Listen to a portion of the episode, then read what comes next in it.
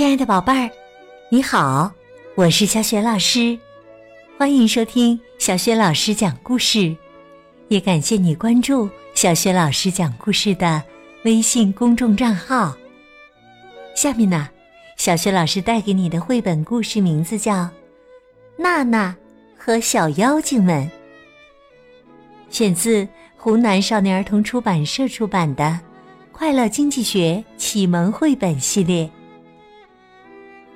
宝贝儿，我们买东西的时候啊，人们要先问好价格才买。要是没有价格的话，人们就不知道能不能买，或者可以买多少。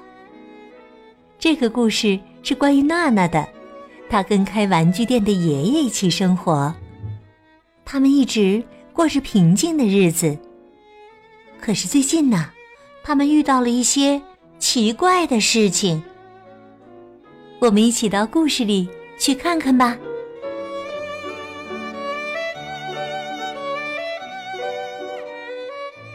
娜娜和小妖精们，上集。娜娜收拾玩具的时候，跟爷爷说：“爷爷，我希望今天玩具能卖得好。”爷爷。微笑着点点头。娜娜在爷爷的玩具店里帮忙。玩具店里卖的玩具，有的是工厂里制作出来的，有的是爷爷亲手做的。喜欢看童话书的爷爷，把很多童话里的主角都做成了玩具。呃，今天做个匹诺曹吧。长长的鼻子，它长得真有意思。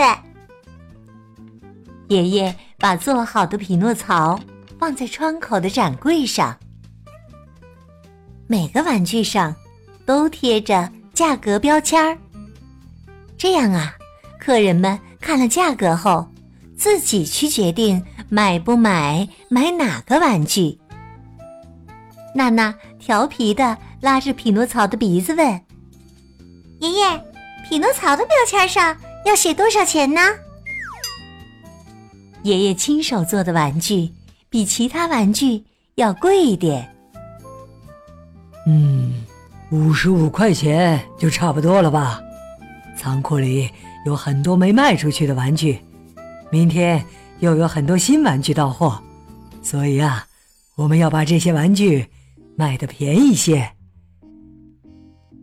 爷爷。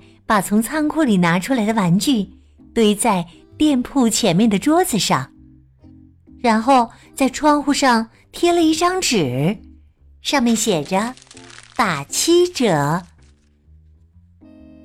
开门营业了，客人们一个接一个的走进来，大部分客人都围在打七折的玩具前。一位爷爷。把皱皱巴巴的一沓钱拿了出来。这些玩具卖的可真便宜呀！明天是我孙子的生日，用这些钱可以买到吗？哎呀，这个是我女儿几个月前就要我给她买的玩具，当时太贵了，没给她买。我听到打折的消息以后啊，很怕它被卖出去，所以饭都没吃就气喘吁吁的跑过来了。客人们闹哄哄的在挑选玩具。娜娜问：“爷爷，卖的太便宜的话，我们会不会吃亏呀？”“不会，不会的。即使没获得很多利润，多卖一些出去也是好的。因为呀，有打折活动，桌子上的玩具卖掉了一大半了。”第二天，娜娜和爷爷像往常一样开门营业。一位叔叔进来挑玩具，突然他大声的说：“太不像话了！这么小的天使娃娃要二百八十元，价格太贵了。”爷爷看看那个玩具，摇了摇头：“哎呦呦呦，这个天使娃娃卖四十五元。”哎呦，是我贴错标签了。哎呀，对不起，对不起呀！可那位叔叔还是不高兴，什么也没买就走了。一位奶奶选了一辆很大的玩具汽车，递过来二十八元。奶奶，这辆玩具汽车要一百七十元呢。什么？这里明明写着二十八元呢！奶奶把玩具汽车上面的标签给娜娜看。哦，标签贴错了，啊，对不起。哎呀，这我可不管，我就要照着你们贴的标签买东西，快点收钱吧！我要把玩具汽车拿走了。娜娜呀，向奶奶解释了好半天。那一天，爷爷和娜娜忙得手忙脚乱的，为了那些贴错的标签儿，他们要不停的跟客人们解释，向客人们道歉。晚上，爷爷关上店门。哎呦，怎么会贴错那么多标签儿呢？唉，我可能是老了。娜娜。觉得很奇怪，昨天标签明明都贴对了呀。过了一天呢，娜娜和爷爷开门营业后，立即认真的核对起每个标签来。他们惊讶的发现，有的标签上的价格多了一两个零，有的又少了几个零。爷爷。可能有人改了标签上的价格，他们只好把标签重新贴一遍。可是啊，客人们看见了，非常生气。爷爷不停的摇头：“哎呦呦呦，我怎么了？怎么了呀？我根本就不记得我把价格改成这样了呀！”到了晚上，娜娜悄悄地走进了玩具店。这不关爷爷的事儿，肯定有谁在捉弄我们。娜娜藏在玩具后面，静静地等着。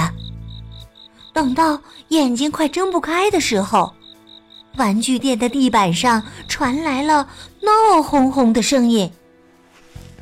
娜娜马上揉揉眼睛。清醒过来！今天把标签一股脑的全摘下来拿走吧！一群妖精们把贴在玩具上的标签全都拆掉了。娜娜惊讶的一句话都说不出来。把标签全都拆掉，这家玩具店的生意，哈哈哈哈，就会乱糟糟。妖精们幸灾乐祸的笑了笑，然后走进从地面冒出的门里，消失了。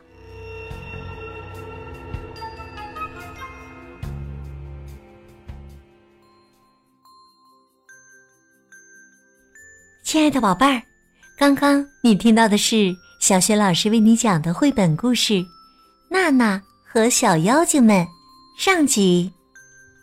今天呢，小雪老师给你提的问题是：是谁把玩具店里的价格标签都改了呢？我想你一定知道问题的答案吧？别忘了通过微信告诉小雪老师。小雪老师的微信公众号是“小雪老师讲故事”，欢迎宝爸宝妈来关注。微信平台上既有小雪老师之前讲过的。近两千个绘本故事，还有小学语文课文朗读、原创文章和福利活动。喜欢我的故事、文章和课文，别忘了随手转发，让更多的大小朋友受益。我的个人微信号也在微信平台页面当中。那么接下来，娜娜和小妖精们之间又会发生怎样的故事呢？明天。小学老师继续为你讲《娜娜和小妖精们的下集，别忘了到时收听哟。好啦，我们微信上见。